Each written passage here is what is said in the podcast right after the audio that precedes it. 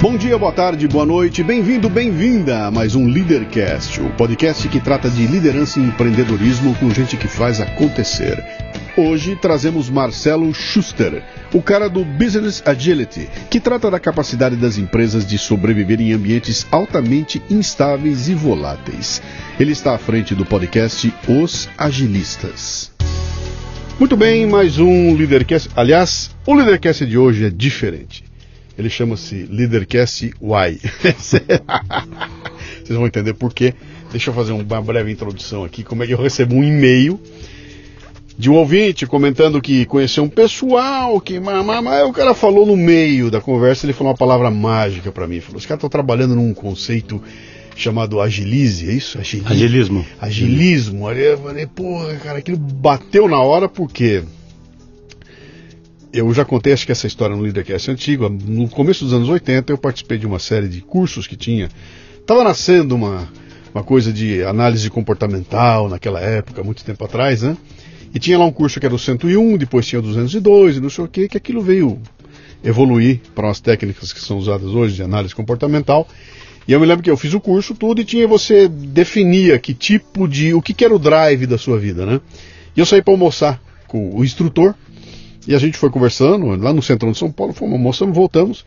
Quando a gente voltou, ele virou para mim e falou: Você não precisa nem fazer o teste, que eu já sei teu drive. Eu falei: Qual é que é? Ele falou: Seja rápido. Aí veio um cara que fala em agilismo, para um cara que tem como drive seja rápido. Casa não teve bem, né? jeito, né? eu tive que falar: Manda vir que nós vamos conversar, né?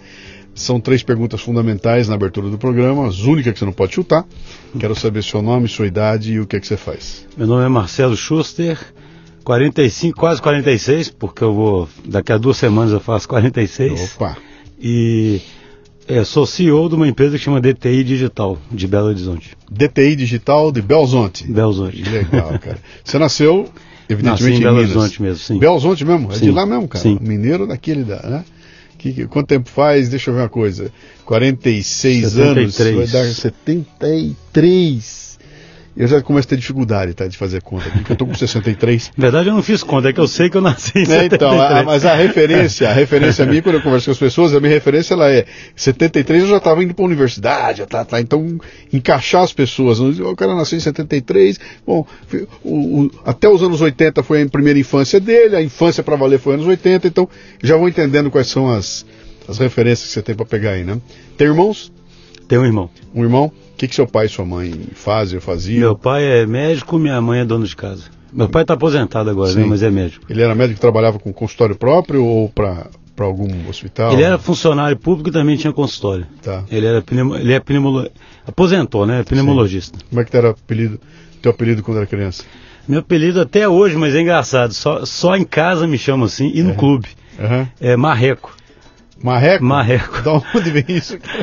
Eu não sei, assim, eu não tenho uma explicação, mas eu lembro que meu irmão no, no clube ele chamava ele de periquito. É? Isso, mas nunca mais chamaram isso quando a gente era pequeno, sabe? Uhum. E eu acho que eu pe pegou o marreco por ser uma árvore também, eu não sei. Pô, Mas eu- meu pai me chama de marreco, pra você ter uma ideia. Que legal, dois irmãos, o periquito e o marreco. Lá vem o periquito e o marreco. Mas meu irmão nunca mais teve isso. Agora, de- todo mundo só me chama de Schuster, né? Por causa do É, sobrenome. claro. No meio profissional, amigo de faculdade. É o Schuster. Mas na minha casa e no clube.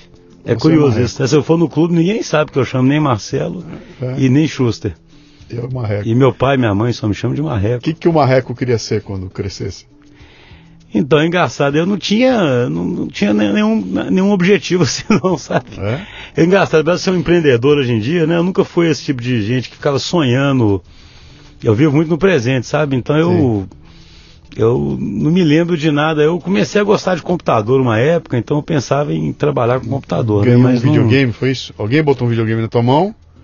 É, eu comecei e o mundo, a. E o mundo? Come... Ganhei um Odyssey. Não Um sei se você Odyssey. vai lembrar do Odyssey, É, que era, lembro. tinha o Atari e o Odyssey, né? Eu sou, eu sou do Atari. Eu lembro que o Odyssey era para ser mais moderno, mas tinha menos joguinho. Sim. Então, na verdade, era melhor se eu tivesse ganho um Atari, eu acho. O Odyssey era mais legal, mas tinha menos jogo. Mas chegou um momento em que você tem que seguir uma carreira na vida e tudo mais. O que, que você escolheu? Para que lado você decidiu que você ia? Então, eu acabei fazendo engenharia elétrica. Uhum. Na época foi curioso, eu me aconselhei com algumas pessoas sobre fazer computação. Sim. Só que eh, só me aconselhei com engenheiro, né? Então, E Na os engenheiros época, mandaram fazer engenharia elétrica. Os engenheiros falavam, ah, não, computação está surgindo, não tem substância, sabe? Na época era. Sim, sim. E aí eu fiz uma engenharia que fosse a mais próxima de, sim. de usar, de trabalhar com computador, entendeu? Por isso que eu fiz engenharia elétrica. Cara, eu ia fazer engenharia elétrica em 75. Eu fiz o colégio elétrico, né? e no colégio elétrico eu aprendi os rudimentos do que estava surgindo. Esse negócio de computação, tudo isso em 1973, né? A gente lidando lá com o flip flop, o aparelhinho que fazia o, o 010101, era assim, era, era a base da base da base daquilo. E aí no momento de seguir adiante, que o próximo passo era engenharia elétrica, para onde foram todos os meus amigos, eu fui para comunicação. Né? E acabou que a minha vida virou uma outra história, fui parar no outro, no outro canto, né? Mas você escolheu fazer então engenharia elétrica. Sim. Fez, cursou, gostou, Gostei. curtiu? Ah, curti mais ou menos, né? Assim, é, é, engraçado porque eu, eu, eu, apesar de ter feito engenharia elétrica, não era com muitos colegas meus que ficavam em casa montando circuito, né? Eu uhum. nunca, eu, eu, fiz mais por causa de computação mesmo. Sim. Mas eu era meio pragmático também, mesmo não gostando muito, eu, uhum. eu não tinha uma expectativa que ia gostar demais também não, sabe? Uhum. Então fazia umas matérias de, de programação sempre focando mais em desenvolvimento de software mesmo, entendeu? Você olhando hoje para trás, o que, que, a, que, que a faculdade de engenharia elétrica te deu? De então, você sabe, você sabe que existe uma resposta padrão que todo engenheiro dá, né, para isso, que é o. Fala que a gente aprendeu a pensar, a resolver problema na engenharia, né? Uhum. Eu sempre repeti isso minha vida inteira. Eu tenho, eu tenho esperança que tenha sido isso, né? Mas eu, eu, eu acredito também que a gente aprende a estudar acaba que é um curso difícil, né? Então você tem que Sim. se virar. Você tem que estudar coisas bem difíceis, né? A, a, estudar uns livros. De, eu acho que você aprende a estudar, sabe? Aprende a. Eu sempre gostei muito de estudar, né? Sim. E então assim, você tem que ser. É muito você tem muito cálculo, né, e etc. Então você desenvolve raciocínio matemático muito bom. Eu acho que isso é importante para você entender o mundo um pouco melhor, né, ter certos modelos do mundo. Mas do Sim. ponto de vista prático, muito pouco, né, na verdade. É, isso é, eu, quando eu saí da universidade eu fui descobrir isso no dia seguinte, né?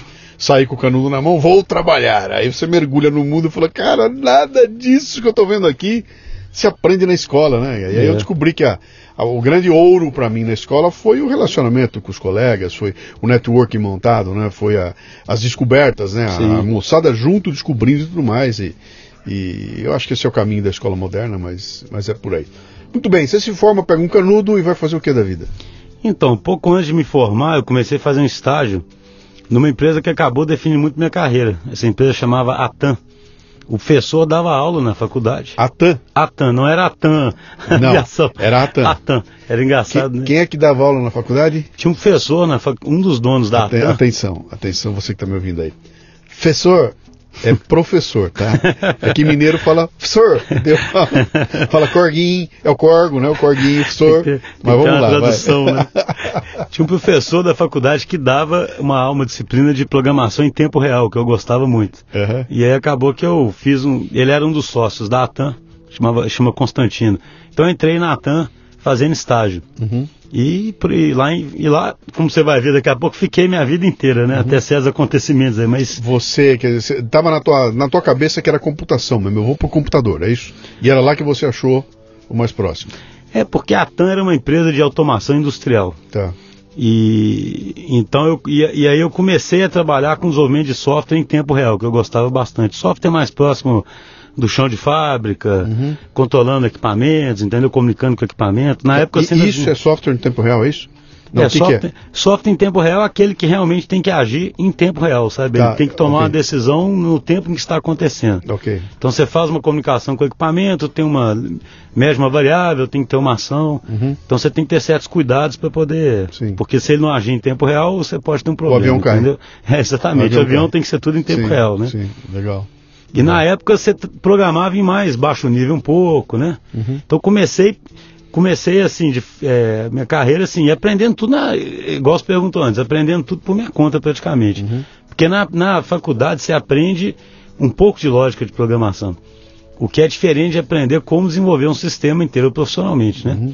Metodologicamente, esse tipo de coisa, né?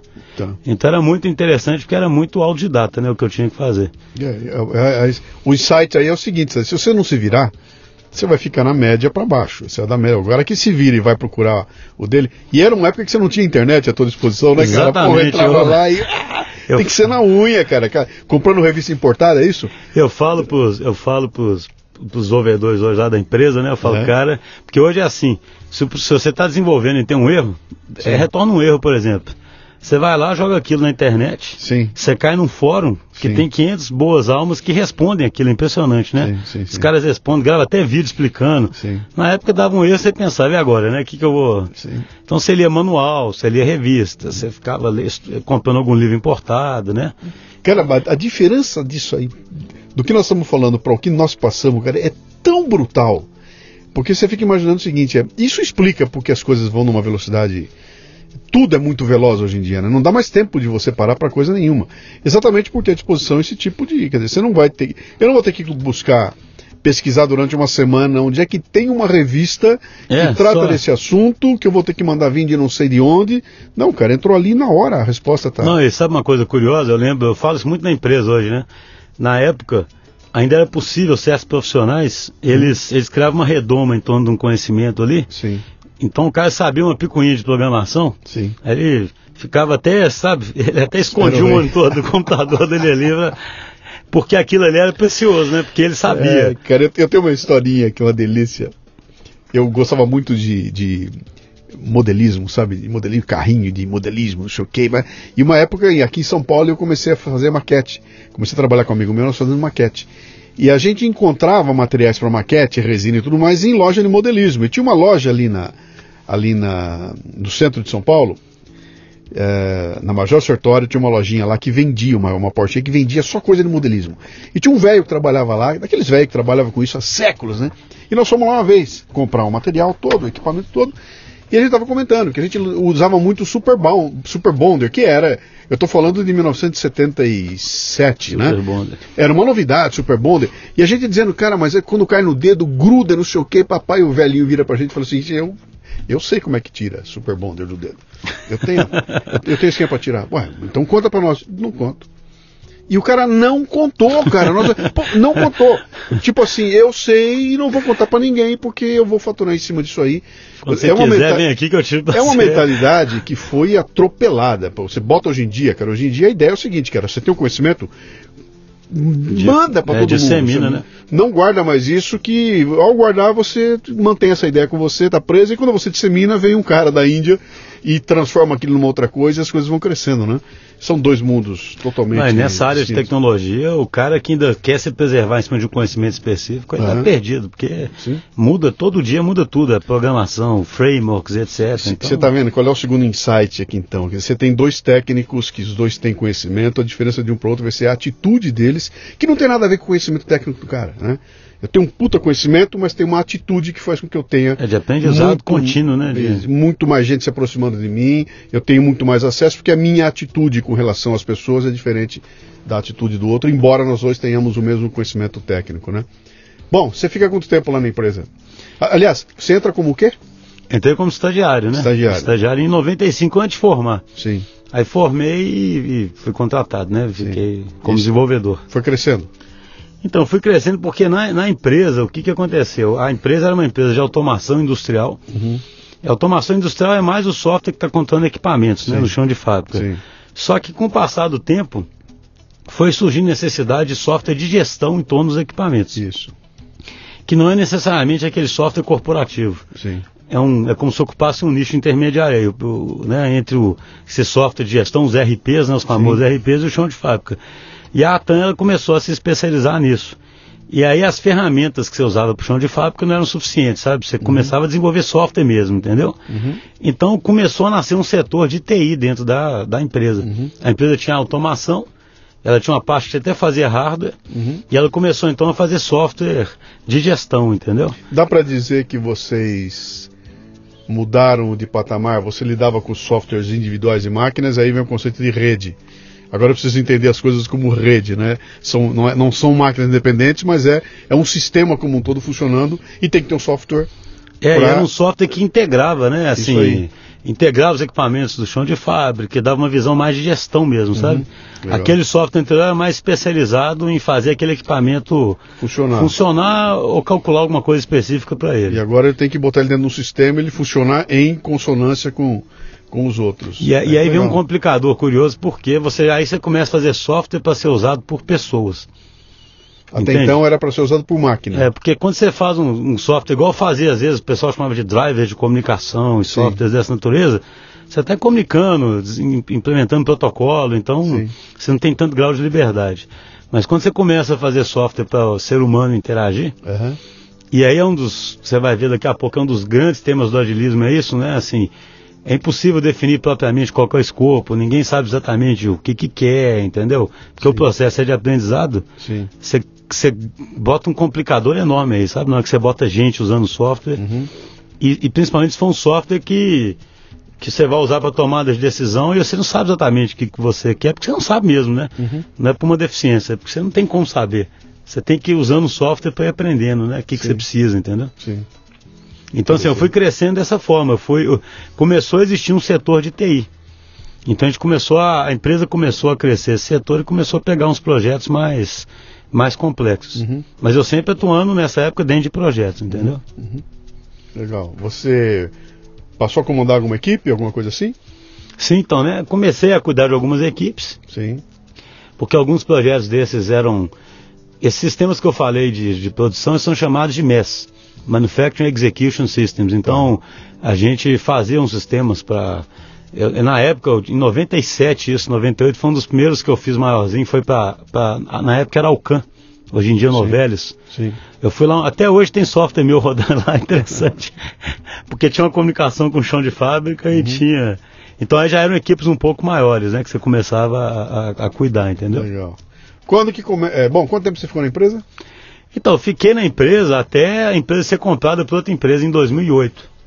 Você entrou em 93? 95. 95 como estagiário e foi até 2008? Sim. Tá.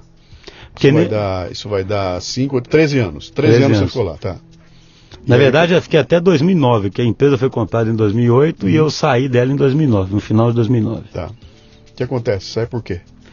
Então, o que, que aconteceu? Né? Nessa época que a TAM foi, foi é, comprada, ela foi comprada por uma dessas big consultorias aí, entendeu? Então você imagina. Se quiser falar, pode falar, tá? Se não quiser também, não precisa falar. é, não, né? Na verdade, a, a consultoria que comprou é a Accenture, sabe? Mas Sim. as empresas são todas muito parecidas, né? Accenture. IBM. Sim. Mas o que aconteceu, só voltando um pouquinho tempo, só para você entender a história, o que, que acontece? Quando foi mais ou menos, acho que foi 2000, eu saí da TAM para ficar sócio da própria TAM numa empresa que ia fazer um software para a área de saúde. Tá. Entende? Aí, ou seja, a gente ia ser sócio dessa empresa fazendo software. A parte da TAM era comprada por esse software. Quando a gente acabou esse software, essa empresa não deu muito certo e não comportava a gente ficar lá ainda, e eu voltei é, para a TAM. Como funcionário? Como funcionário. E quando eu voltei para a TAM, eu voltei para assumir a gerência do setor de TI, que agora já estava crescendo mais, entendeu? Uhum. E nessa época foi quando eu comecei a estudar as, as famosas metodologias ágeis. Que aí tem um manifesto ágil, tem uma história toda por trás disso. 2000 e... 2001 mais ou menos, 2001. quando eu voltei. Tá. Então 2001, a, a raiz 2002. do agilismo já estava lá. A raiz do, é, lá. o manifesto ágil é de 99, se não me engano. Tá. O que, que é o manifesto ágil? Não sei se o manifesto ágil é assim em algum momento, o, a, a, comunidade, alguns desenvolvedores, alguns caras mais, eles começaram a questionar o paradigma vigente de desenvolvimento de software. Você vai ver que é curioso que é o mesmo paradigma que é questionado hoje em negócios, tá? Uhum. Com, com a transformação digital. Isso que é interessante. Por quê? O paradigma vigente era um paradigma muito de engenharia convencional. Em que sentido? Você detalha suficientemente uma coisa e depois é uma mera questão de construir. Isso aí. Esse é o paradigma. Agora imagine o seguinte, se você está operando sobre esse paradigma e você faz uma coisa e dá errado, o que, que você faz da próxima? Uhum. Você detalha mais ainda. Concorda? Se você continua acreditando nisso? Sim. Se você sempre acha que seu problema é que você planejou mal e detalhou mal, sempre que você errar, você... Então o software foi virando um negócio que é o seguinte, para você, você fazer um software, não sei se você enfrentou isso nos seus anos. Não, não eu, sou, eu só sou vítima de quem faz software, cara. Eu sou vítima, só isso. É, só, então o software tem uma reputação péssima, inclusive, oh, né? Cara, os caras de TI, que é, é, a próxima pergunta que eu vou te fazer. Eu vou querer saber de que se alimentam, onde vivem, como são. O que faz um gerenciador de uma equipe de TI, cara? Vai, é vai vamos lá. TI, termina de, então, umas... termina, termina de falar então, do, do, do, manifesto. A, não, é, não é sem motivo que a TI virou para muitos tempo indeterminado, né? Tem até uma piadinha assim, sim. né? O tempo indeterminado. Por quê? partiu de uma premissa, quando se tentou transformar a arte, vamos dizer assim, desenvolver software numa engenharia, uhum. usou-se essa analogia igual de uma engenharia convencional, né? Sim. Eu detalhe o suficiente, depois é uma mera questão de construir. Sim. Só que em 99, 2000, um grupo de caras falou o seguinte: e se esse paradigma estiver errado? E se software for de uma outra natureza mais intangível, Sim. e eu tenho que fazê-lo de forma evolutiva, e tenho que ir aprendendo com, com quem está usando hum. o que ele precisa na medida, em, na medida em que eu faço. Até você já matou a pau um pouco antes aqui, cara. Quando você falou o seguinte, software para máquina é uma coisa, quando põe gente na equação Mudou é outra tudo, né? história, né? cara. Não é a mesma, não é o mesmo, mesmo tipo de, de, de, de não, a, raiz, a razão é diferente, né? É, imagina que você quer um software para ser a sua plataforma de divulgação de tudo que você faz. Sim. É impossível pedir uma especificação para você agora, entendeu? Sim.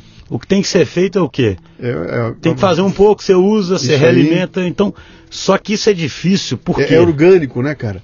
É, é, olha, olha que interessante, você está falando para mim o seguinte: é, é uma engenharia orgânica. É que parece que não, a engenharia é pau, pedra, prego, caixa e acabou. E aí você põe um lance que não, ela cresce organicamente. Exato, né? é muito legal fazer essa metáfora, Sim. porque toda a metáfora hoje das de transformação que tem nas organizações é para sair da metáfora taylorista que é mecânica Sim. e ser mais orgânica, né? Algo que se adapta, que vai crescendo, né? Sim. Então, assim, esse manifesto ágil, mas o, o que, que, é curioso? Então, por que, que eu estou contando essa história? Porque aí, quando eu voltei para a DTI, para a TAM, eu tinha um relacionamento muito bom com os donos, e ele me deu quase que uma carta branca, sabe? Eu, eu chamo André da Mata. Ele falou, cara, faz, né, estuda ali o que, que você quer, porque, na verdade, assim, a atividade de fazer software, quando ela dava certo, ela dava certo à base de muito heroísmo, né? O pessoal virando madrugada. É, isso é uma coisa não sustentável, né? Uma coisa é você fazer um, um esforço eventualmente, outra coisa é só a vida ser aquilo, né? Então na época eu comecei a estudar isso, foi muito influenciado por isso. E por que, que isso foi importante para eu sair da empresa? Porque então a gente criou uma cultura muito forte, baseado em métodos ágeis. Então o método ágil é baseado nesse paradigma evolutivo uhum. e ele coloca as pessoas no centro de tudo, muito mais importante que processo, do que ferramenta, do que tudo. Uhum. É como se a crença principal é no potencial de cada pessoa e em você fazer de uma forma que você aprenda, sabe? Uhum. E convergir em curto espaço de tempo. Porque quando você tomou a decisão que você ia sair da empresa lá, você tomou a decisão, eu vou sair para montar meu próprio negócio, foi isso? Então, o que aconteceu? A empresa que comprou a, a Sim. ela veio com uma cultura totalmente tradicional. Então eu, eu fico brincando assim, a minha, a minha adesão foi muito mais emocional em momentos de raiva do que tudo, sabe? do que, assim, eu era. A Atam era um ambiente muito bom, era uma cultura muito interessante. Essa, a cultura nova ficou uma cultura muito hierárquica.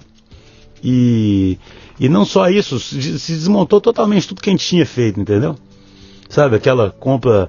Eu acho que quem comprou a gente não tinha maturidade para comprar e quem foi comprado não tinha maturidade para ser comprado também. Então, não deu certo, né? Sim, sim. Eu era uma liderança importante ali no meio dessa jogada e aí, assim, um dia eu fui ficando meio de saco cheio das coisas que estavam acontecendo e comecei a falar com algumas pessoas, entendeu? Então isso acabou combinando na minha saída no final de 2009. Uhum. Mas qual era a ideia então? Eu vou sair para montar um negócio próprio ou vou sair para trabalhar com alguém? Com não, sair para montar um negócio. Então, um, um, vírus do empreendedor foi ali que ele Exatamente. Que nasceu. A gente, assim, a gente, a gente acreditava tanto na forma anterior de fazer, uhum. tanto na cultura anterior, tanto naquilo tudo, que a gente falava, não tem por que se morrer, sabe? Uhum. Não tem por que simplesmente morrer. Sim. Então a gente imaginava que com o relacionamento que a gente tinha com os clientes anteriores da empresa, que a gente ia conseguir novos negócios, entendeu? Tá. Que conseguiria atendê-los, né? Você saiu com sócio? Como é que foi? O que, que você fez? Então, nossa, eu saí primeiro sozinho, mas no final das contas eram cinco sócios. Tá. Saíram, os cinco saíram de lá? Então, os foram, foram saindo progressivamente. Tá, tá, tá. E os cinco em que área? Tudo programador? Tudo, que tudo que engenheiro. Tudo engenheiro programador. Muito bem. Ah, então vocês saem com. Tudo mineiro, tudo engenheiro. Com uma visão, uma visão do que vocês queriam, com o talento para fazer, com a habilidade para fazer, os caras eram bons no que faziam e se reúnem para fazer. Uh, uma coisa é você estar tá com esse grupo reunido trabalhando na empresa de alguém onde tem o departamento de finanças, tem RH, tem alguém se preocupando com as coisas que engenheiro não se preocupa, né? Só que a hora que você monta teu próprio negócio, vem um mundo de outras coisas que tem que funcionar. Vocês contavam isso, vocês se prepararam para isso, vocês se juntaram cinco e, e, quando chega o primeiro boleto que vocês têm que pagar, é que vocês foram descobrir que alguém tinha que ir no banco, tinha que ter um boy, como é que era isso aí? Não, então, começou. O, o, o, business, ou vocês foram buscar estudar business antes de começar? Então, a gente, assim, a, a, a TAN tinha uma boa maturidade, né? E como eu tinha uma posição boa na TAN, vamos dizer que a gente tinha um bom conhecimento de negócio já, entendeu? Uhum. Mas, de fato, assim, a gente, a gente, quando começou a empresa, manteve a estrutura o mais enxuta possível durante muito tempo. Sim. Muito tempo. Então, no, no, no fundo, assim, logo, logo um dos, um dos sócios saiu e ele era ele é muito bom de finanças, então ele que pagava, ele que cuidava dessa parte toda. Então, assim, ele desenvolvia, ele cuidava de projeto, ele fazia isso também, entendeu? Uhum. Então é bem parecido com uma startup mesmo, né? Sim. Eu, eu focado muito mais em, em comercial, na parte comercial, e, e, esse outro sócio muito mais focado, e os outros sócios na operação mesmo, desenvolvendo, esse tipo de coisa, entendeu? Vocês fizeram um plano de negócio? Que ano foi? 2011? 2009, final de 2009. Bom, não tinha essa história de startup, não tinha nada disso, né? Mas em 2009 já tinha a história do business plan, etc e tal. Vocês fizeram isso? Vocês se juntaram e pra... Ah, Luciano, eu vou te dizer assim, tem uns planos de negócio que era só para falar. E eu acredito que a adesão é emocional depois vem o plano, né? Os planos. A gente é rico. Cara... Outro dia um, alguém achou um e-mail antigo com um possível plano. É. Tem nada a ver com nada, sabe aquele plano? Sim. Tem nada a ver com nada. É, cara, a maioria de quem vem aqui conversar comigo é isso, cara. A gente conversa, como é que foi? Ah, bicho, teve uma ideia, a gente se meteu, vamos fazer. E o plano, que porra de plano, cara? Vamos fazer e é, eu... a gente vai acertando no meio do caminho e vai. vai a gente tem adesão emocional, racionaliza depois. Né? É, Começa... eu gostei desse negócio da adesão emocional, viu, cara? Esse, esse, esse termo é bom, isso dá, isso, dá uma, isso dá uma boa festa aí. Adesão emocional. Ontem eu tive uma reunião com com alguns palestrantes, a gente tem um, um, time de palestrantes aí, levamos lá um cara muito legal que vou trazer aqui no Leadercast ainda, ele foi falar sobre essa coisa da, essa nova paradigma da internet, de, de, sabe que o Facebook já está velho, agora o que vale é Instagram e tudo mais, né? Em algum momento a discussão foi para esse, vamos falar de proposta de valor, e aí surgiu claramente essa ideia de que, cara, tem que ter uma pegada emocional, né? Precisa, se não tiver pegada emocional, a pegada lógica não vai, ela, ela não sustenta, ela não cresce, ela não amplia, ela não conquista, ela não vai conquistar seguidores, se você não tiver uma pegada emocional junto com a coisa. E aí o, o Gustavo Cerbasi, que estava do meu lado ali conversando, ele falou, cara, eu, eu concluí isso porque eu montei um curso, comecei a vender um curso de finanças, cara, né? Que era um curso extremamente racional. E aí eu senti que em determinado momento eu precisava mostrar a mim, a minha família, eu de férias e tudo mais. E aquilo obteve um engajamento gigantesco que as pessoas começaram a pedir. Pô, cara, eu quero ver o que você está fazendo, né? E aí apareceu claramente essa história de que não basta você ensinar, você precisa mostrar que você aplica aquilo que você ensina e precisa mostrar como é que aquilo se reflete na tua Sim. vida, né? E aí, pô, se, se, eu sou um cara que produz conteúdo e quero que as pessoas consumam conteúdo, eu talvez tenha que eh, mostrar um pouco para elas e como é que eu funciono no meu dia a dia, que aí eu consigo engajamento emocional que, é que você falou logo no começo, que engaja emocionalmente e aí a gente, o resto a gente arruma, né? A gente ah, é, eu, assim, eu apesar de ser, isso é curioso, né? Eu sou, como eu falei, eu não sou um engenheiro muito convencional no sentido que eu sou muito curioso com muita coisa, então eu gosto muito de psicologia, sabe? Gosto muito de biologia, sabe? Esse tipo de coisa. E você vê que o nosso cérebro é muito complexo, você não sabe nem por que, que você tomou uma decisão. É. Aí tem uma dimensãozinha pequena nossa que racionaliza com uma narrativa. Uhum. Mas aquela narrativa é para deixar a gente tranquilo, né? De ficar justificando alguma loucura que você já fez, né? Ah, eu, tô, eu tava, imagina, eu estava numa posição boa na empresa, porque Sim. eu era gerente, então tive um onboarding bom na empresa, estava perto de. É, certamente, com o passar do tempo lá, eu viraria sócio, né? Nessas, que eu já estava a um nível antes de virar sócio. Uhum. E aí, e aí, como é que você justifica um negócio desse para você mesmo, né? Sim. Primeiro você, não, você toma a decisão de algum jeito, depois você começa, né? Você não tem nenhum arrependimento da decisão tomada? Não, não, não. tem não. Não tem não, porque assim, tava, realmente estava muito complicado lá. E, e, é claro, eu tive sorte também que as coisas foram dando certo, então. Sim. Eu falo sorte porque a sorte é importante, né? Então. É, hoje em dia não, muito, muito feliz porque pude continuar com essa cultura e criar uma outra empresa que tem uma cultura muito parecido com o que eu gosto mesmo, entendeu? Vamos lá para o agilismo. Vamos lá no agilismo, né? Quando você vai montar então tua, essa, essa empresa tua aí, você uh, e eu imagino que os cinco que estavam com você já tinham essa ideia do manifesto agilista, né? Manifesto ágil. Uhum. manifesto ágil. E vocês então tinham que traduzir isso para um modelo de negócio e para uma cultura de negócio, né? O que, é que foi que vocês fizeram lá que era. Que, qual era a diferença de vocês para uma outra software house ou coisa parecida que tivesse por aí? Sim. Então isso é, isso é curioso, né? Porque o que, que acontece? Esse, esse, esse, Você já falando coisa técnica, você me fala, tá? Mas o, o, o software, o, é, quando você tenta vender o ágil, tem um problema seríssimo para vender o ágil, que é o quê? Os orçamentos rígidos das empresas. Sim. Porque, quando, porque imagina, qual que é o viés normalmente?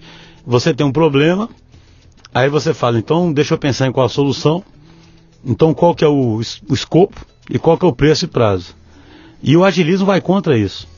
O agilismo é o seguinte, eu tenho um problema, eu vou montar uma equipe super qualificada e vou ficar fatiando e resolvendo aquele problema em curto prazo e retornando valor, entendeu? Uhum. Então, assim, esse era, o, esse era o. A gente ficou tentando fazer isso e vender isso muito tempo. E a gente conseguiu com sucesso em algumas empresas que estavam na vanguarda. E por que, que depois isso deu muito certo? Porque hoje os negócios precisam ser assim. Entendeu? Uhum. Eu, hoje o pessoal fala em business agility. Sim. Assim, hoje pensa bem, os negócios ficando digitais e eles enfrentando um mundo que o pessoal virou, na, virou moda chamar de mundo vulca, né? Esse mundo instável, sim, sim. etc. O próprio negócio está sujeito ao manifesto ágil, se você parar para pensar. Sabe, o, negócio, ele, ele, tem que experimentar em curto prazo, ele tem que testar. Então hoje todos os negócios que querem ficar ágeis e que estão se apoiando em plataformas digitais já compram dessa forma, entendeu? Uhum. E aí o, o diferencial nosso acabou sendo qual? A gente começou a ter esse mindset muito cedo. Então hoje o mercado todo está assim. Mas nós temos experiência desde, desde, lá de desde lá de trás. Então a gente tem uma solidez muito grande mesmo, assim, é o DNA mesmo nosso. Deixa eu ver se eu consigo fazer uma, uma, um paralelo aqui para a gente facilitar. Vamos desenhar. Uhum. Vou desenhar, tá? Vou desenhar o seguinte aqui. Eu quero fazer uma festa de 15 anos da minha filha. Eu contrato você sento com você, sentamos com a minha filha, a gente fala, o tema vai ser a princesa não sei o que, papapá, e você vai, você volta com o orçamento para mim, olha, vai ser desse jeito, vai servir isso aqui, papá, e no belo dia nós vamos lá, você está com o lugar preparado, você organizou e botou tudo lá. Esse é o modelo tradicional, é assim que funciona. Isso. Pago você e no dia da festa nós vamos lá. A tua proposta não é que seja assim, a tua proposta é sentar comigo aqui e falar, vamos discutir essa festa do começo.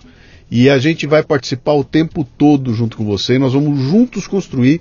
E aí, Exatamente. de repente, você vai falar: Não, lembra aquele negócio que você pediu da princesa? Ó, o bolo que você pediu era assim, mas escuta, dá para fazer um negócio mais legal. Tem outra coisa assim. Você não viu que esse outro ângulo fica melhor? E aí eu tô dando esse input para você na hora. Experimenta aqui, legal, legal. E a gente juntos Chega num determinado dia, tá tudo pronto porque eu participei, você participou, e o que era a ideia inicial rígida vira provavelmente uma outra coisa, né? Exatamente, assim, é, é tudo feito iterativamente, uhum. você vai aprendendo o tempo todo, Sim. e você usa muito design thinking para poder Sim.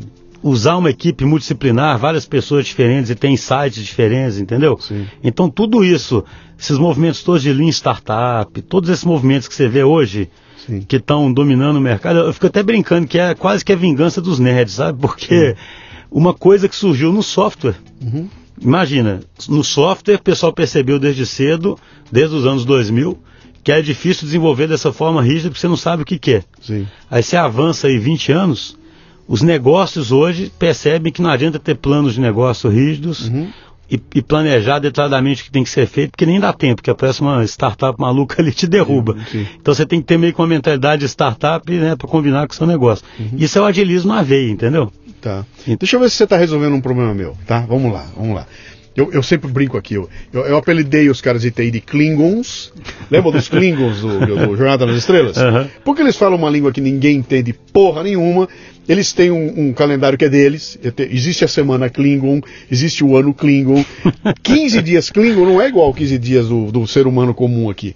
Quando você pergunta para um Klingon quanto tempo vai levar, ele fala uma semana, é na, é na tabela dele. Nunca Sim. vai dar uma semana minha, né? E eu vivo brigando com os Klingon, cara. Minha vida inteira é um, é um, é, Minha vida é brigar com Klingon, né? E eu já sofri, porra, meu Deus do céu, como eu sou vítima desses, de, de, de, desses caras, né? E uma das coisas que eu, que eu mais sinto é, no relacionamento que eu tenho com os Klingons é de que eles atuam no mundo e em momento algum eu consigo me aproximar desse mundo e esse mundo não vem até mim. É, então eu, eu encomendo alguma coisa e fico sentado esperando. E, e, e, não é que em alguma. Ei, ô, cara, vem cá que tá, tá, andando, sabe? Não é aquela história do, do, eu visitar a obra e ver, opa, tá subindo, Sim. olha, começou a subir a parede, olha, começou. Eu não consigo fazer isso nesse mundo Klingon, em momento algum. Eu só consigo chegar lá quando a parede está em pé ou está com a pintura pronta Sim. da casa, né? E eu sempre fiz um paralelo muito grande da, da, das dificuldades que eu tenho com o pessoal de, de TI e tudo mais, com a mesma dificuldade de uma reforma na minha casa, cara. É um horror. A reforma, eu não quero, quero, quero ir pro inferno, quero ver o diabo, mas não quero fazer reforma na minha casa. Porque eu sei que a hora que o cara, quando chegar o cara para botar a janela, ele vai fuder o piso que tá pronto.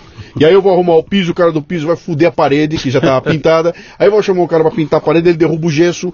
É um inferno. O cara vai abrir um buraco na parede e fura um cano. É, é uma merda aquilo, é um, é um horror. Mas aquilo tudo acontece, on, eu tô vendo, não, a gente tá, eu tô sofrendo junto com eles. Com os Klingon não, cara. É a mesma problema que eu tenho lá, acontece com eles, mas em momento algum eu tenho esse insight, tipo assim, ó, começou a sair, começou a sair. Por um bom tempo, eu imaginei que isso se acontecia porque a linguagem deles é absolutamente inacessível para mim, né? Não adianta o cara chegar para mim e mostrar uma linha de programação e falar, ó, oh, o erro tá aqui, porque eu não vou entender porra nenhuma. Uhum. Eu tenho que ver a coisa pronta, né? E eu falei, pô, deve ser tão difícil você mostrar um protótipo em andamento para esse pessoal que eles não fazem, né? Eles preferem ficar nessa situação. Isso cria um estresse filha da puta, porque eu não sei o que está acontecendo, eu não sei se está andando, eu não sei se vai ficar pronto. Eu, eu, é um horror, cara. Eu, puta, se eu puder pegar um Klingon, eu jogo eles dentro da nave, né? Me parece que essa tua proposta do agilismo é uma proposta que vem para resolver esse tipo de coisa. No momento que você fala para mim que eu estou dentro do jogo junto com você, nós estamos fazendo junto, Exatamente. que eu começaria a enxergar esse protótipo, eu estou vendo a parede subir devagarinho. É um serviço a é quatro mãos. É, o que que acontece? Fala um negócio interessante. Tem um autor que conta a história de um jeito que eu acho muito bacana. Ele fala assim: a relação entre negócio, pensa você no caso contratando alguém de sim, TI, sim. e pensa as grandes empresas hoje com áreas de TI enorme. Sim. E a TI, ela é uma relação abusiva. E ele até brinca, mas é abusiva mútua, tá? Não estão defendendo a TI, não. Por que, que ela é abusiva? Porque existe um elemento de controle muito forte aí, entendeu? Então é assim, imagina. É, é história do, eu vou até contar essa história sobre os Klingons, onde eu vou agora, porque o que, que, eu acho interessante? É tipo isso mesmo, imagina, há 30, 40 anos atrás, uhum. quando surgiu a TI, sei lá, e, e a empresa grande usava de um sistema, ela fala assim, olha, vamos botar aqueles caras ali para mexer com isso. Uhum. Mas, cara, esses caras se deixar solto, eles são doidos, não dá para conversar, nem conversar com eles, então vamos controlar. Sim. Como é que você controla? Você controla com quase que criando uma, uma relação fornecedor-cliente dentro da empresa, com um contrato extremamente rígido, Sim. com SLA, com scope, etc. Por isso que é chamado de uma relação abusiva, sabe? Você não precisa de fazer isso para pedir uma coisa, como você não faz isso com o resto da empresa. Qual que é a contrapartida dos caras? Eles falam assim: ah, você quer o preço e o prazo certinho? Então me fala exatamente o que você quer. Sim. Até com um sorriso assim, né? Sim. E se você pedir errado, eu vou esfregar na sua cara. Sim. Ah, você quer, se eu atualizar o sistema errado uma vez, você me mata? Então, para atualizar, preenche formulário aqui de 10 páginas. Eu vou tentar não atualizar. Entendeu? Então, é óbvio que essa relação, a gente até gosta muito de pensamento sistêmico na empresa, isso, isso gera o quê? Uma procura por objetivos errados. Uhum. O objetivo de todo mundo ali deveria ser gerar valor para o negócio. Sim. Na verdade, o objetivo de cada um é ficar cumprindo o contrato e um espremendo o outro, entendeu? Então, isso não funciona mais. Uhum. As empresas estão ficando digitais. Todos os nossos clientes, nós temos clientes de construção civil, de consultoria, de, de fabricar, fabricante de carros, siderúrgica, todo mundo está caminhando para ter mais soluções digitais. Uhum. Como é que você vai conseguir evoluir com plataformas digitais se você continuar com esse gap essa distância entre os dois, os dois longes e um achando que um fala uma língua que eu nem consigo entender. Sim. Então você tem que aproximar os dois e aí a equipe não é uma equipe da TI ou uma equipe do negócio, é uma equipe única que o mercado está até popularizando, chamando de squad, porque o Spotify chama de squad, Sim. mas é uma equipe que mais do que procurar entregar um escopo, ela procura entregar resultado. Ela, ela, ela pensa o negócio, ela não pensa Ex o, o, Exatamente, o, o, o atributo de cada um ali, é, é um como, negócio. Vamos pegar, vamos supor que você, você contratasse isso, é como se você pegasse uma equipe que você confia e falasse o seguinte, olha, eu vou pagar os próximos três meses, minha principal meta é triplicar a quantidade de conteúdo que eu gero por semana, por exemplo. Sim. Vamos correr atrás disso. E não se chegar falando o seguinte, eu preciso de uma tela para fazer isso, uma tela para fazer aquilo, entendeu? Sim, sim. E aí essa equipe vai ter várias hipóteses, junto com você, vai dar um jeito de testar as hipóteses em mais curto prazo, e aí vem o ágil, para você poder realimentar isso e saber o que está dando certo e o que não está dando certo. Uhum. É, é simples assim. Só que em empresas grandes, devido à orçamentação tradicional, isso demorou anos para é, acontecer e só está acontecendo hoje porque elas estão se sentindo ameaçadas, entendeu? Uhum. Se elas não se sentissem, porque imagina, é, o, você conhece um movimento que chama Beyond Budgeting? Não. Já viu falar não, disso? Não. Beyond, beyond budgeting. É. Puta, isso Além é um sonho, da orçamentação. cara. Isso é um sonho, bicho. O que, que é isso? Eu não conheço, não. Então, é, por que, que eu gosto de citar isso? É um movimento que surgiu na década de 70, É? Que tem raízes muito comuns com o agilismo, que é uma outra forma de enxergar a empresa, é entender que a empresa é um ser vivo mais dinâmico e que eu tenho que tomar a decisão o tempo todo. Uhum. Que eu me deparo com uma série de incertezas e que eu não posso arbitrariamente fixar. Né, o ser humano, só porque dividiu o tempo em anos Sim. e, os, e um ano em meses, ele, ele define que em setembro ou, ou outubro ele, ele planeja o outro ano todo. Sim. Né? Isso não tem sentido nenhum, mas é como as maior parte das empresas operam. Sim. E graças a Deus, esse mundo doido, ele tá, ele tá fazendo isso acabar, entendeu? Porque não tem o menor sentido mais. Sabe, é, é, é, você imagina, a Localiza é um cliente importante nosso. Ela tem vários produtos digitais, várias plataformas digitais. Como é que ela vai saber agora o que, que ela vai fazer no que vem? Uhum. E como é que ela vai saber se uma determinada plataforma que ela está fazendo, é, em um dado momento, não tem que pivotar, que é o termo que o pessoal usa, né? Mudar o caminho totalmente. Não tem jeito. Então você tem que sair da zona de conforto e tomar a decisão o tempo todo. Então, assim, o que está beneficiando hoje, para quem acredita nisso, igual a gente sempre acreditou, é que antes isso era um discurso para convencer um cara a fazer software. Sim. Hoje é um discurso para o negócio do cara sobreviver, entendeu? Sim. O negócio da, da, as empresas percebem que o negócio não vai sobreviver. Então, assim, o que a gente tenta vender hoje, eu falo tenta porque o cliente tem que amadurecer. Uhum.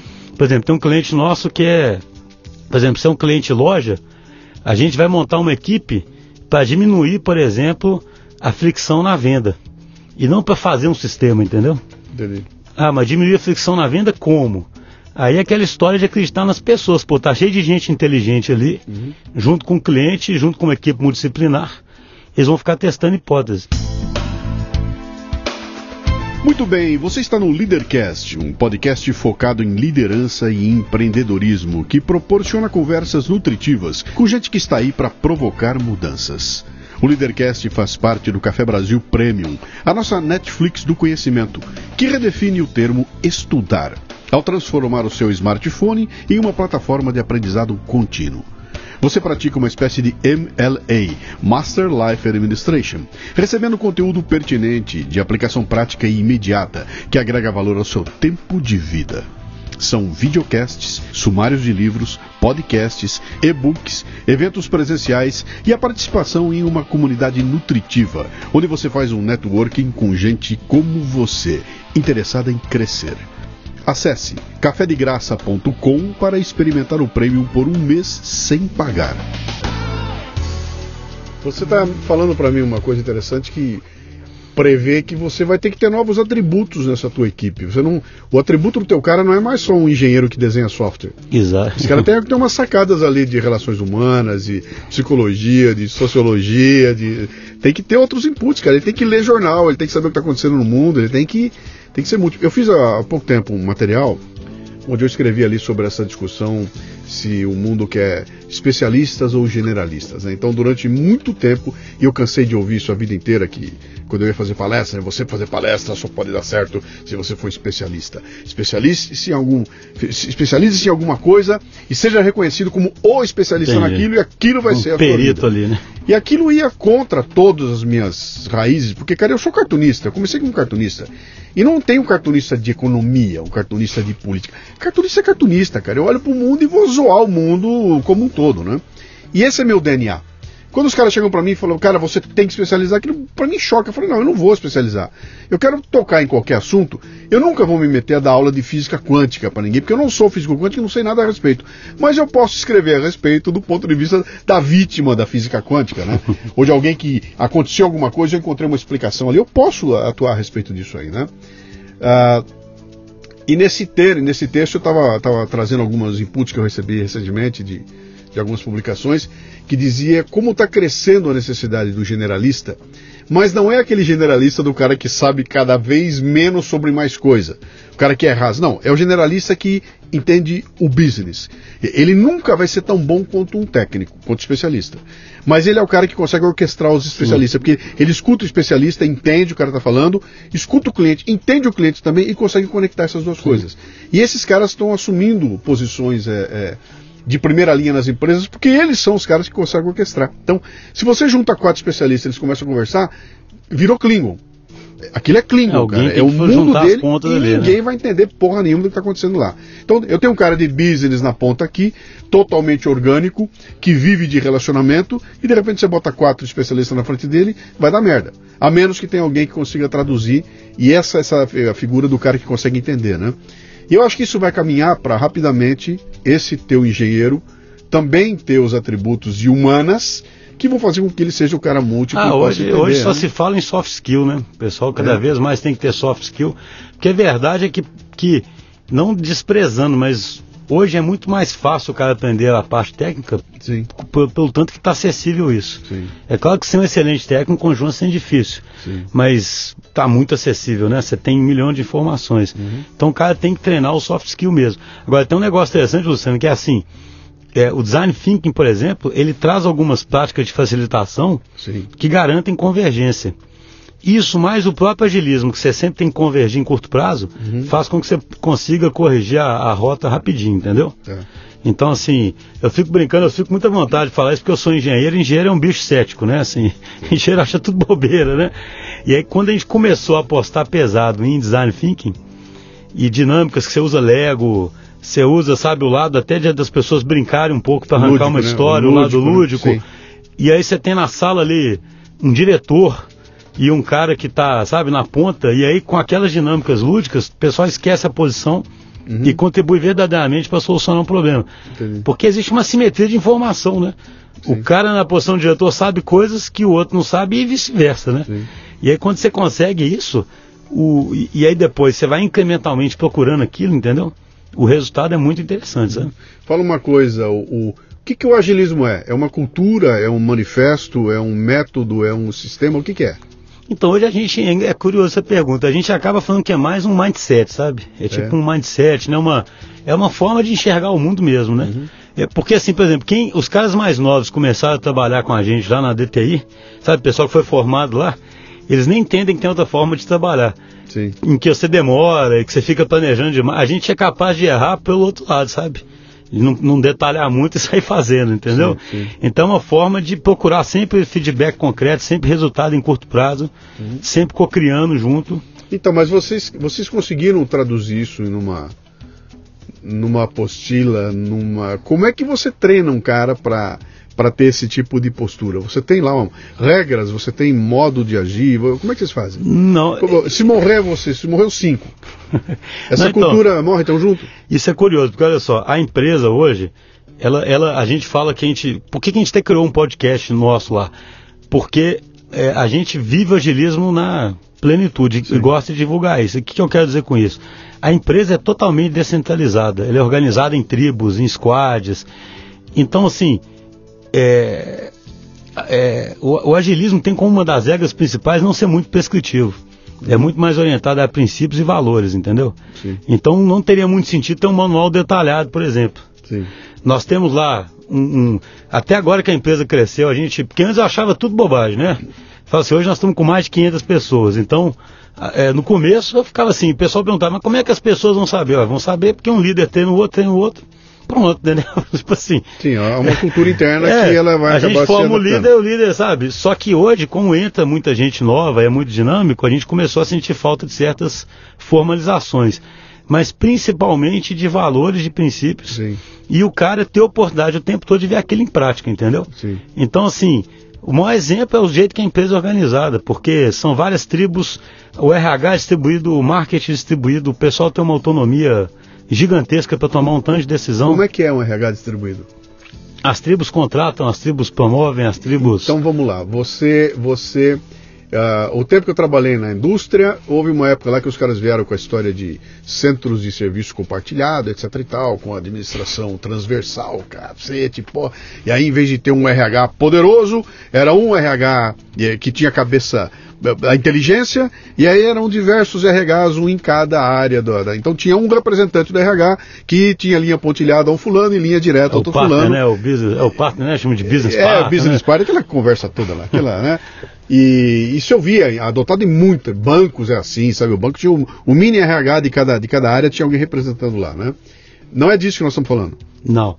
O que, porque olha só, isso é, isso é curioso. Essa estrutura organizacional tradicional, você tem uma hierarquia Sim. com as caixinhas e tudo, ela é muito taylorista. Sim. E, ela, e, e é o que eu falo sempre nos clientes, não quer dizer que ela não seja aplicável em certos contextos, mas ela é aplicável para situações onde você tem um mundo mais estático. Uhum. Porque qual que é a metáfora que está ali por trás? É de uma máquina azeitada.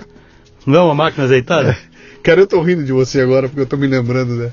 Puta que pariu, cara. Eu preciso falar um palavrão aqui. Puta que pariu, cara. Em 1900. Peraí, 2008 eu saí da empresa. 2004, mais ou menos 2004. Eu, tava, eu me lembro que eu, eu, eu gastei um tempo gigantesco nisso, que foi eu teorizando como é que devia ser meu, meu, departamento de marketing na empresa, né? E, e eu fui fazendo e fui montando. E chegou numa época que eu, eu montei um, um, um, um organograma dinâmico, que era um organograma que tinha lá todo o pessoal que funcionava, então o organograma eh, pregado na parede é esse aqui, que é o organograma, tá? Mas ele era dinâmico, conforme o, o, o contexto que a gente entrava, ou o job que entrava, aqui- aquilo virava e o, o dono do projeto passava a ser alguém que não era mais o dono no próximo. Então, olha, entrou alguma coisa da área de comunicação. É, é- é- o organograma fica assim. Agora não, é um evento que vai acontecer, o organograma muda. Agora, e- ele ia virando e as pessoas iam mudando de posição de forma. dependendo do que estava sendo feito, né? Então, ele mudava. E eu caí na besteira de apresentar aquilo Enlouqueceu todo mundo. numa né? reunião de diretoria, cara. E eu me lembro que eu levei lá, eu apresentei o organograma, cara. e Quando eu olhei para aqueles caras, os caras estavam sentados na minha frente, bicho. Eu não consigo descrever a expressão na cara dos caras, mas foi assim. a- aquilo foi a maior besteira que os caras já ouviram na, na vida deles, né? E você tá me falando agora um negócio que é exatamente a porra do organograma que eu fiz lá atrás, que tem a ver com isso, cara. Vem cá, qual é o. Qual é, qual, é, qual é a necessidade do momento? O que, que precisa agora? Vai precisar tal coisa. Bicho, o líder é o fulano. Vem cá, assume você. É, assim. Resolve, agora mudou, agora o líder é outro. E, e essas coisas vão acontecendo de forma dinâmica. É um certo existencialismo, entendeu? Você tem que tomar, é- você tem que cara, tomar a é- decisão do Cara, você- é, é- é o Brasil na Copa de 70. É o time do Brasil na Copa de 70. Quem é o capitão do time? Todo mundo era. Entendeu? O que, que tem que ser feito? Resolve agora. Tá no campo, a bola tá rodando, como é que vai? Vamos lá, moçada. Eles, entre eles, se ajeitavam e o técnico tá do lado de fora e por aí vai bem, né? Não, e Então, olha, olha que curioso, Luciano. Imagina assim, se você pega as raízes dessa estrutura, Sim. quando você pega um ambiente mais estável, onde seu foco é em eficiência, Uhum. então você começa a projetar uma estrutura eficiente que funciona para aquele ambiente, caso ele não mude. Uhum.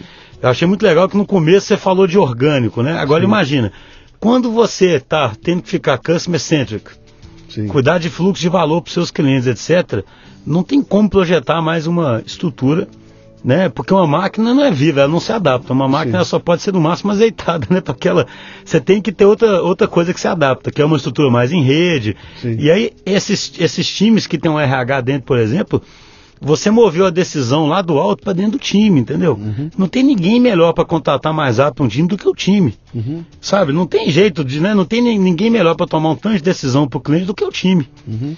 Então, é, é o que eu insisto sempre. Eu acho que as empresas vão ter estruturas híbridas. Talvez haja lugares da empresa onde a repetição mesmo, a essa abordagem mais reducionista, taylorista, vai Aí você vai funcionar. botar um robô lá, cara. Vai ter inteligência artificial, vai resolver isso aí. A questão é essa. vai fazer sozinha. O que vai sobrar na outra ponta, e, e o que você está falando que é um negócio é, é, interessante é que, cara, transitar a responsabilidade de um lugar para outro é uma puta de uma encrenca, entendeu? Porque essa moçadinha que está agitando, vamos contratar, vamos contratar, ela vai ter que assumir a responsabilidade daquele departamento, cara. Se contratar errado, tem um puta problema acontecendo ali, né? Que hoje eu terceirizo, ó. Eu- eu- recrutamento e seleção, vai lá, procura, traz pra mim, eu, na hora de escolher eu faço uma entrevista, se der certo tudo, então tem, um, tem uma cagada distribuída pela empresa, É. né? Agora não, bicho, agora eu quero, peraí, a responsabilidade também caminha junto Igual com... Nassim Taleb fala, né? Skin in the game, né, cara? Você tem que Ah, ter isso o- você tá, na, tá na moda, né, cara? Se, Skin in the se- game. É, cara, como eu já tô ouvindo isso, eu vou ter que fazer um podcast sobre skin in the game, cara, né? É, você fez o sobre antifragilidade outro dia, né? eu fiz, já fiz, agora eu vou ter que fazer outro do Mas você sabe, a gente usa muito esse- essas equipes nossas, elas são muito mais antifrágeis nesse sentido, entendeu? Uhum. Porque elas, elas resistem muito mais a perdas, elas fortalecem, porque é tudo distribuído. Assim, a gente não tem apego, não, tem coisa que a gente percebe que tem que ser um pouco mais centralizada, Uhum. sabe? Mas as equipes têm muita, muita autonomia. Se eu sou um cliente teu, como é que eu sinto a diferença? Por que, que a tua empresa é diferente do outro software house que tem lá? Eu, eu, agora, tá. Uhum. Você já me descreveu Deus, eu já vi que você é foda, entendeu? Puta empresa do cacete, porra, legal pra cacete. O que tem pra mim aí? O que, que eu vou ganhar com isso aí? Como é que eu, como cliente, vejo. Mas foge do tradicional, tá? Não vem me falar que ah, prazo, atendimento, essas bobagens todas. Eu quero saber. skin, skin in the game, vamos é, lá. não, assim, sinceramente, o que que eu, o que que eu acredito que está acontecendo é que justamente essa estrutura nossa mais orgânica faz com que cada time atenda muito melhor cada cliente, sabe? Uhum. Eu acredito profundamente nisso, entendeu? Porque lá isso é vivido de verdade. E a liderança tem uma dificuldade danada em, em, em, abrir mão desse poder né, que existe nas empresas, sabe? Sim, de, sim. de né, essa posição do líder tradicional que sabe tudo, que decide, que aprova, que não aprova, entendeu? Sim. Então acho assim, é uma empresa que consegue aprender muito rápido e como cada cliente. Pensa bem, quem está contratando a gente hoje porque não é algo barato você fazer software. Uhum. Porque HH é intensivo. Você tem um time trabalhando para você de um recurso, que é um recurso que é ficando raro no mercado, uhum. então é claro que aquilo não é barato. Né? Sim. Por que, que a empresa está fazendo isso, as, os clientes? Porque aquilo está no core da estratégia deles. E aquilo tem que ser hiper customizado para ser o diferencial do, do cara. Uhum. Então, se tem alguém que consiga responder muito rápido, é muito uhum. importante. Você com uma estrutura dessa, bem redondinha e azeitada, você vai encontrar um problema que é interlocução com o teu cliente. Você vai chegar no cliente, o cliente sabe mais ou menos o que ele quer, ele tem uma vaga ideia, aí ele chama o sobrinho dele que conhece computador, etc e tal, e bota o sobrinho dele para tratar para você e com vocês, né?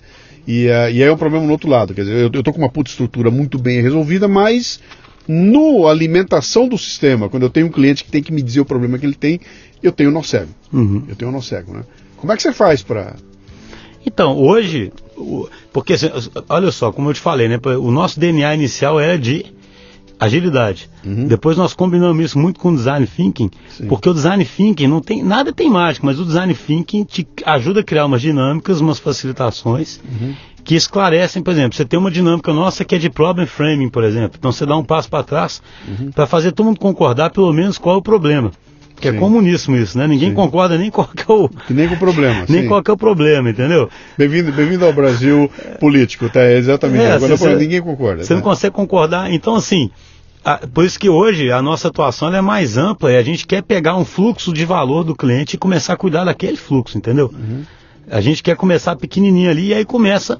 E aí, sendo bem franco, depende do nível de maturidade do cliente. Você já parou para pensar que você vai ter que ensinar o teu cliente a mas, mas o cliente hoje procura isso, Luciano. É. Porque é isso que eu estou te falando, a pressão, isso que é curioso, a pressão é tão grande no cliente, principalmente quem é B2C, sabe? O cliente que atende consumo, é tão grande a pressão. Uhum. E o cara pensa assim, como é que eu uso tudo que eu tenho de bom, de anos de sucesso, mas ao mesmo tempo enfrento essa maluquice, essas startups, eu não sei de onde vem a ameaça. Uhum. Então, assim, eu acredito profundamente, vai ter um redesenho organizacional novo, que os clientes vão ser divididos em times assim de multidisciplinares, entendeu? Sim. Que seja o nome que der para o time, se vai ser squad, que cuidam de fluxos e resolvem problemas, né? Uhum. Isso tem muito a ver com o Lean também, tá? Porque o Lean, lean do Lean Manufacturing, né? Sim, sim, você cuida do fluxo, você faz as coisas é, fluírem. Isso, isso, Tudo tem a mesma isso raiz. Isso é uma evolução, cara. Isso é uma evolução. Você começa no Deming lá no Japão. É, o Deming falava isso embora, tudo. Vem, vem disso tudo, sim. Mas o Deming falava, isso, é, isso é curioso. Você pega lá os livros do Deming, falava isso tudo, entendeu? De tomar cuidado com meta quantitativa, né? De, de não fazer as pessoas não trabalharem colaborativamente, entendeu? Então, assim, Hoje o curioso é isso, o cliente está deixando de comprar, vamos supor da gente, a solução para um, um sistema e ele está comprando transformação. Uhum. Ele está sedento por transformação, porque ele percebe que a estrutura dele, o negócio dele, pode não sobreviver. Uhum. E isso não, isso não é uma, uma modinha, entendeu? Uhum. Eu acho que ninguém você, fica. Você não está vendendo mais para o cara um, um, pro, um produto, uma solução, um software você está vendendo para ele uma inteligência. Exatamente. Eu, eu, vou, olha, eu vou te dar uma inteligência que não é um produto numa caixinha, que quando você colocar aqui ele vai e ele é finito, mas é algo que, se você assimilar, transforma é, o seu negócio. Assim, o cliente hoje ele quer se misturar com a gente e começar a pegar parte dessa cultura que a gente tem uhum. e levar para dentro da, da, da, da, empresa dele, entendeu? Sim. Porque ele percebe que grande parte do problema que ele tem de não fazer as coisas rápido é problema dele mesmo. Sim. Então, assim, hoje está muito. Todos os clientes nossos, sem exceção, tanto que a gente fez um espaço agora, por exemplo, que o cliente pode conviver com a gente como um co-work, porque o cliente quer mudar a cultura, entendeu? sabe? Cara, isso exige uma humildade, entendeu? Que não, não faz parte do projeto, cara, não faz parte do processo. Mas ela começa a surgir porque era uma necessidade, entendeu? Exatamente. Você- é aquela- vamos voltar lá atrás no velhinho da, no velhinho da Super Bonder, né? Ele jamais admitiria é, é, é, compartilhar com alguém o segredo dele industrial. Isso era a cabeça na época. Cara, fecha tudo, tranca, não deixa ninguém saber de nada. Meu concorrente não pode saber de nada, não fala nada pra ninguém, esconde tudo. Era assim. Isso não funciona mais hoje. Quer dizer, quem abre conta pra todo mundo. E essa coisa da humildade era igual. Como é que eu vou contratar você para trabalhar para mim e vou dizer pra você que eu sou merda, que eu não sei nada? Por favor, deixa eu, deixa eu chegar perto de você para aprender como é que faz. Eu, com a minha puta empresa bem sucedida, etc e tal. Tem que haver um- um- uma humildade aí que eu acho que ela está sendo imposta até nas. Exatamente, eu acho que ela. Você sabe, tem um. É uma metáfora que eu sempre. Tem uma história que eu sempre conto para os clientes também. Tem um livro de um general americano que chama Stanley McChrystal, não sei se já ouviu falar. Não. O livro chama Teams of Teams. Esse cara estava no, no Iraque com todo o Estado, comandando o Estado-Maior americano contra a Al-Qaeda. Tá. E levando ferro. Sim. E ele fala assim, ó, eu tinha o maior poder, é, ta- talvez o maior conhecimento situacional da história das guerras. Porque ele tinha lá NSA, FBI, não sei o que, escambau, sabe? Respondendo a sim, ele, sim. drone, né? E levando ferro. Por quê? Porque a Al-Qaeda não tinha hierarquia, a Al-Qaeda tinha uma estrutura em rede, fazia o que queria, né? assim. Vietnã, né, cara? Guerrilha no Vietnã, bicho. É? Não, e ele conta, mesmo É? ficando eficiente, por exemplo, eles estouravam um bunker. E aí a informação tinha que subir, mesmo sendo eficiente, tinha uma informação que era da CIA, uma informação, enquanto isso os caras já tomaram a decisão. Sim. E aí, por que, que eu lembrei dessa história? Você falou de humildade, pô, esse cara, que é um general americano, né? Você fica pensando que é um cara, general cinco estrelas americano. Sim. Ele vira e fala o seguinte, que além dessa questão dele ter que estruturar diferente como a informação fluía, a liderança que ele, que ele exercia, que ele tinha aprendido, ele percebeu que era totalmente inadequada para aquele ambiente. Por quê? Ele fala assim, ó, eu aprendi a vida inteira a ser um grande mestre de xadrez. Que é o que essa metáfora, né? Se eu souber as informações, eu sei os próximos passos. Sim. Mas eu não sabia os próximos passos. Isso é mentira. E aí ele, ele começa a se definir como o quê? Um jardineiro. Que muito mais cultiva o ambiente Sim. e aí as coisas prosperam. E eu acho essa metáfora poderosa, porque ele fala, tem uma humildade nisso que ele reconhecer Uhum. que você não. Ele fala assim, o jardineiro não faz a planta crescer. Ele cria condições, né? Para a Sim, planta sim, crescer. Ele não faz. a- é, é, sim. então, assim, eu vejo que hoje o pessoal está percebendo o quê? A humildade é até anterior, sabe? O cara lá da cadeira dele no topo, Uhum. na estrutura em caixinha, né? O cara tá lá no alto, Uhum. ele não projeta mais aquela máquina que vai sobreviver. Sim. Ele vê o tanto de coisa acontecendo e ele, e ele, e ele, ele, ele fala assim, cara, eu tenho que começar a usar melhor todo mundo que eu tenho aqui. Uhum. Mas a minha estrutura atual não comporta isso. Puta insight delicioso esse aí, cara. Nesse- Você está até mudando minha, minha visão do meu, do meu- da minha proposta de valor. Porque eu, eu me vendo, as pessoas perguntam o que, que você faz? Eu falo, eu sou um personal trainer de fitness intelectual. Eu vou, deixo o seu cérebro em forma, a, a barriga pode ser gorda, mas o cérebro tem que ser tanquinho. e o que eu faço é provocar fitness intelectual para que você tenha o cérebro em forma, ágil e pronto para tomar decisões. Esse é meu discurso Aham. hoje. Eu vou mudar, cara. Vou mudar para eu sou um jardineiro.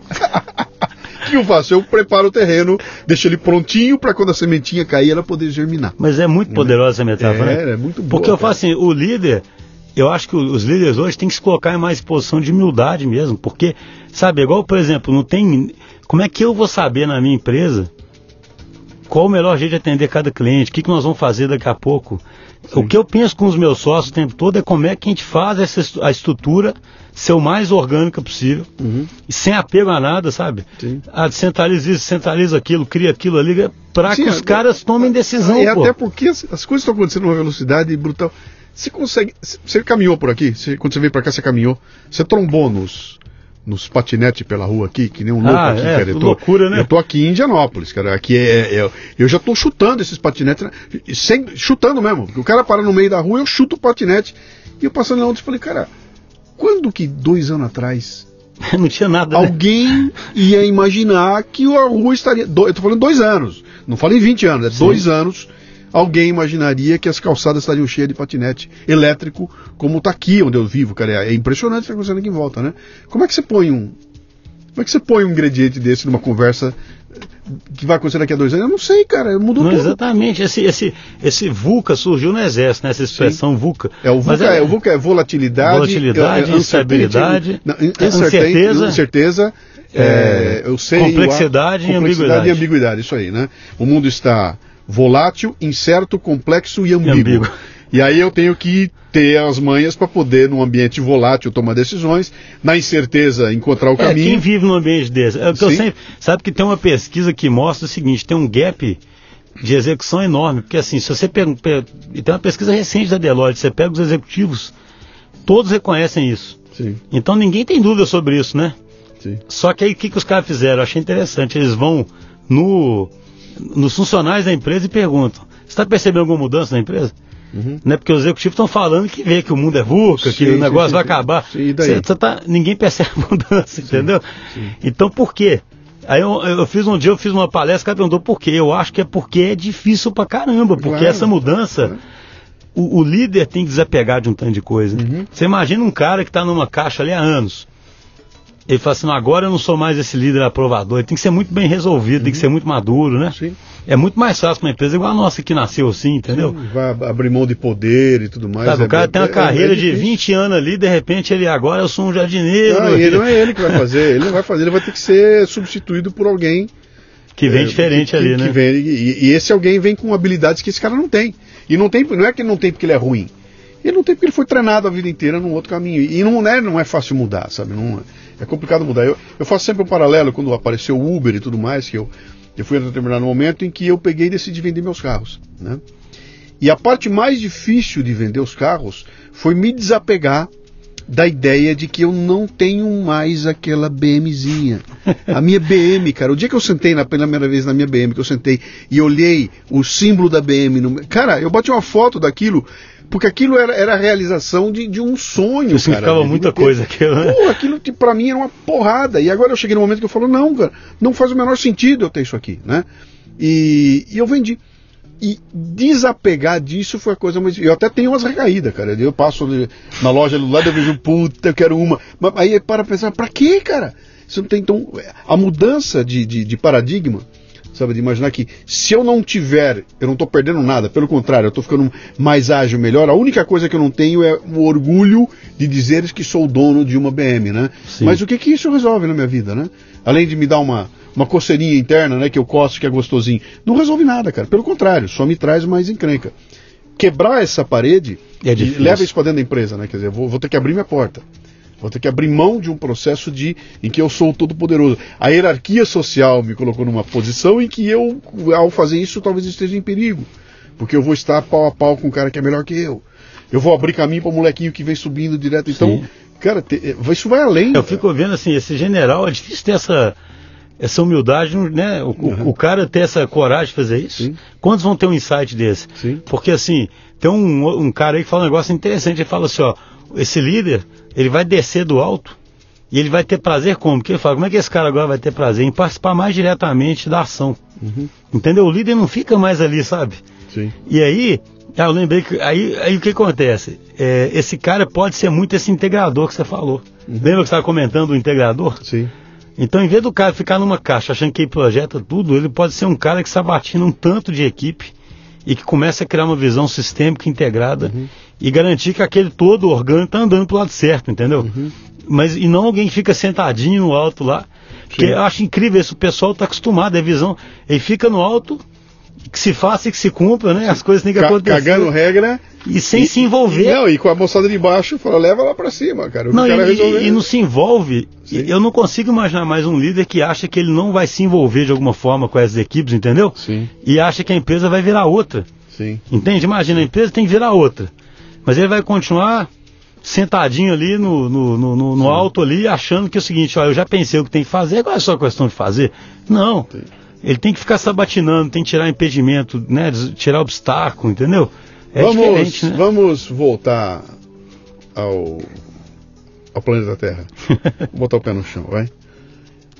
Você, teu preço é pau a pau com teus concorrentes? É, hoje em dia, em Minas Gerais, eu diria que a gente está com um preço um pouquinho maior, Uhum. por, por ser uma empresa vista como alguém que consegue entregar mais resultados. Então você consegue vender, você consegue vender esse teu preço maior? Sim. Atualmente sim, porque eu estou falando, o pessoal está atrás dessa, dessa transformação. E a gente conseguiu ter um posicionamento interessante de uma empresa que realmente é, consegue ajudar mesmo nessa transformação. Que é o que você falou. Se for só assim, vou fazer software. Eu vou dizer o seguinte, tá? Fazer software é mais difícil do que parece. Sim. Entende? Assim, o pessoal menospreza um, um pouco a atividade de fazer software. Mas alguém podia pensar, né? Fazer software, fazer transacionalmente, eu acho alguém ali mais barato. Mas eu quero estabelecer um relacionamento de longo prazo com alguém que vai me atender durante muito tempo, gerando valor e se adaptando. E, e sabe, É eu- eu- sabe o que eu falo que eu, que, que eu quero? O que, que é um bom. O que, que é para mim, o que, que é um bom cliente para mim é o cara que se diverte comigo. Entendeu? Para mim isso mata a pau, cara. tá? Quem é o cara que se diverte comigo? A gente senta, quebra o pau, briga, mas no fim do nós estamos nos divertindo, entendeu? Sim. Então é, é, fica um ambiente que a gente acaba criando um laço de que vai além do laço do, dos negócios. E a gente tem humor, cara, tem um bom humor, seria divertido estar com ele. Pô, que legal, ligou o fulano, cara, que legal, deixa eu falar com ele. E aí, mano, quando você chega nesse. Eu, eu estou absolutamente interessado pelo teu negócio. Eu quero o teu bem, eu quero que ele vá muito bem. E eu, você, como meu fornecedor, deveria estar fazendo igual. Entendeu? Tem e é um possível, né? E é, é? totalmente possível. É. Porque assim, hoje tem essa, eu fico até brincando, hoje tem essa história toda de propósito, né? Sim. E eu falo essa história toda porque eu falo, eu como sou engenheiro, eu falo, o pessoal me brinca assim, você tem um bom propósito? Eu falo, ah, tem três filhos pra sustentar, né? Já, tá, Puta propósito. já é um bom propósito, né? Mas, Mas é- essa semana eu tava comentando comigo, uma, acho que um amigo meu tava falando do, do filho, do filho de um outro amigo dele que era jovem, tudo, que tá com a cabeça virada e virou justiceiro social, o cara vegano, tudo que você pega todo o pacote, põe no saiu, o moleque virou aquilo, né?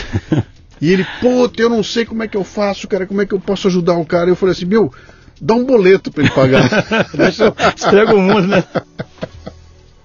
Dá um boleto pra ele, em nome dele. Manda um boleto no nome dele pra ele pagar, pra você ver o que, que vai acontecer. cara. Puta é o santo remédio, né, cara?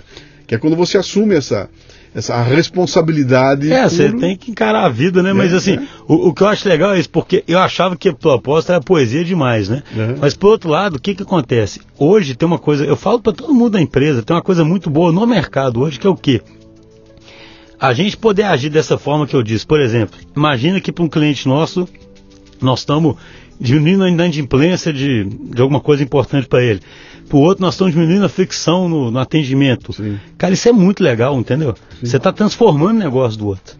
Então isso é propósito na- na- acontecendo ali, entendeu? Não é poesia, né? É Fazer aquelas frases, é, é fazer um mundo melhor. Você está ali fazendo e sentindo, né? Sim. Isso é muito prazeroso, muito mais prazeroso do que o que acontecia antes, que você ficava brigando para entregar um software no final Uhum. e o cara assinar um aceite.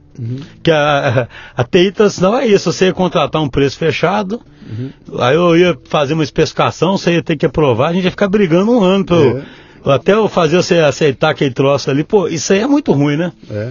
Agora imagina no exemplo que eu dei seu, você contrata uma equipe para fazer, você gerar conteúdo muito mais dinâmico e rápido, etc.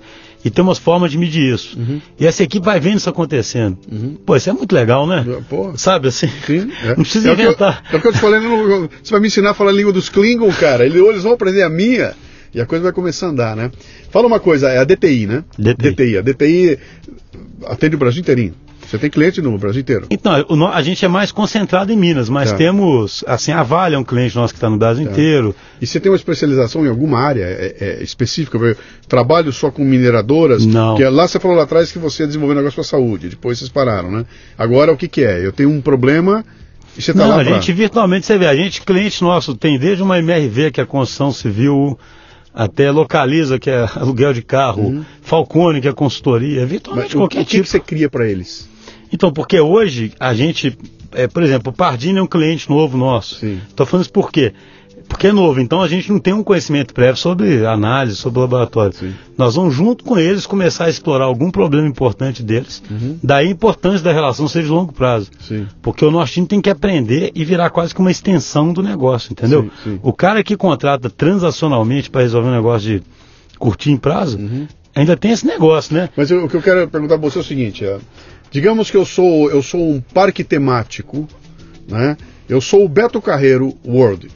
E eu posso contratar você para me ajudar a reduzir o tempo de espera das filas? Pode, hoje em dia, virtualmente qualquer. Eu sou um hospital, posso contratar com você para me ajudar a resolver a, a, o, o, meu, meu estoque de remédios, que é totalmente sim, desbalanceado? Sim. Quer dizer, para cada tema você vai ter uma, um olhar. É, nós vamos ter um olhar, nós vamos tentar levar o nosso método para aquilo. É. E se for necessário incorporar algum especialista, muitas vezes o próprio cliente tem um especialista, entendeu? É. Ah, imagine que eu preciso de um especialista em logística. Uhum. Aí é aquela história, em vez desse especialista tá dentro de uma caixinha da empresa, podendo dedicar um minuto por semana àquele problema sim. que pode gerar milhões para a empresa, sim. ele deveria fazer parte desse time, entendeu? Entendi. junto com a gente. Entendi. E aí, junto, construir uma solução. Entendi. É sempre junto, é a tal da cocriação, é sempre junto, entendeu? É, você tá na moda, né, cara? Juntos e shallow now. é verdade. É, cara, quem quiser, quem quiser encontrar vocês, tudo, dá, dá o caminho das pedras aí. Vamos lá a dtidigital.com.br é. é o nosso site. A é. gente é muito ativo em rede social, né? Em LinkedIn, Instagram. Uhum. O, o, tem uma equipe de marketing lá que fica, fica ativa. Mas, é. mas assim, o que eu, essa venda nossa é uma venda mais complexa, entendeu? Então, claro, normalmente é por indicação sim. mesmo, sabe? Sim, mas eu digo, ah, terminando aqui, alguém vai querer olhar. Deixa eu ver a cara sim, desse sim. negócio aí, né? Ele vai querer chegar no teu site ver um site todo cagado e falar, pô, o cara viu um puta discurso e o site é cagado. Não, pera um pouquinho. Espero que o site seja redondinho e tudo mais, que o cara vai poder ver que os negros têm. É, como é que é? Entrega o que o que o que diz, Mas sabe que isso né? é até engraçado, o site era um, o site era um, tinha uma época que eu ficava brincando, gente, vamos ter só a rede social, porque o que a gente faz na empresa, uhum. tem muito videomaker na empresa, Sim. e a gente posta muito case, muito vídeo, então gera muito conteúdo assim. Legal. E o site para mim tinha que ser só uma é, um é, caminho é, para chegar é, ali, é, entendeu? É isso aí. Ó. O mínimo, porque quem vai ficar navegando não, em mas site? É isso aí. Né? Eu, eu, sempre peço assim, falo, me dá o site, esperando que quando o cara chegar no site tem todo o caminho lá, né? Então eu vou no teu site para saber, deixa eu ver teu Instagram, sei que tá tudo lá. Deve estar o Instagram, o Facebook, tá tudo lá. Então aí eu a, a, pego o caminho que interessa. É lá, um né? mapa, é mais um mapa, né, para chegar, né? Legal. Cara, muito bem, viu, bicho? Obrigado pela vinda aí. É um papo bom, cara. Esse papo aqui rende, viu? Porque essa isso aí é, é meio que é o âmago do trabalho que eu faço também, que é um trabalho de ó, mudança aqui, né, que eu trabalho há muito tempo, é muito difícil vender isso, porque você está vendendo inteligência, você não está vendendo nada palpável, sabe? Não é um livro com regras, é, é, um, é, uma mudança do jeito de ser, né? Isso sempre é muito difícil de vender e, e especialmente na área que você está então, cara, que está lidando com os Klingon todo lá, o negócio é... Mas legal, gostei da, gostei da conversa assim, bicho. Que bom que você ah, gostei muito também. Sabe que se você começar a falar sobre isso, eu vou adorar, porque eu acho que você coloca as coisas da forma ah, muito boa. Ah, se você vou, começar a explorar esse, esse conteúdo vou nos. explorar sim, vou, vou pegar umas dicas com você aí para fazer a coisa andar.